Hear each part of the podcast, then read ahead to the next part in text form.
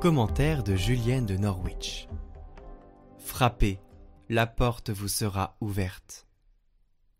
Notre Seigneur m'a fait une révélation sur la prière. J'ai vu qu'elle repose sur deux conditions.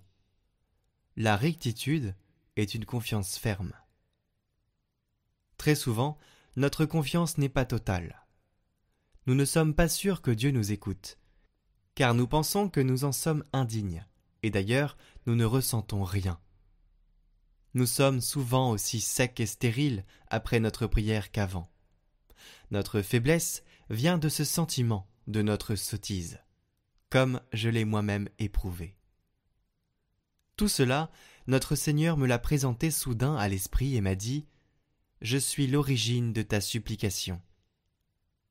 D'abord, c'est moi qui veux te faire ce don, puis je fais en sorte que toi tu le veuilles aussi. Je t'incite à implorer, et tu implores. Comment alors serait-il possible que tu n'obtiennes pas ce que tu demandes? Notre bon Seigneur m'a donné ainsi un grand réconfort, lorsqu'il a dit Et tu implores.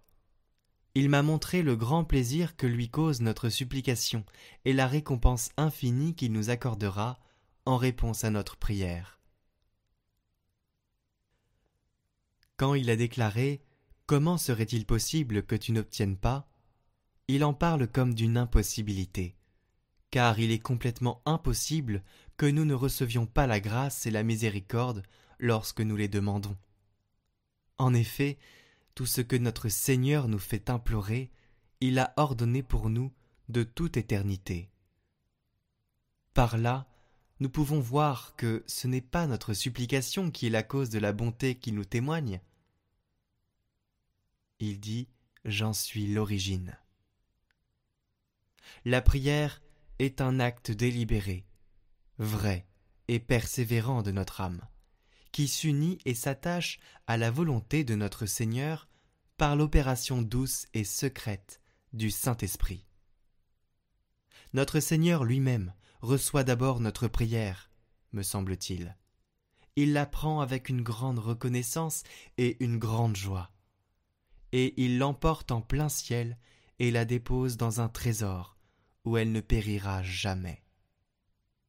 Elle est là, devant Dieu et tous ses saints, continuellement reçue, continuellement nous aidant dans nos besoins. Et quand nous entrerons dans la béatitude, elle nous sera rendue, contribuant à notre joie, avec des remerciements infinis et glorieux de la part de Dieu.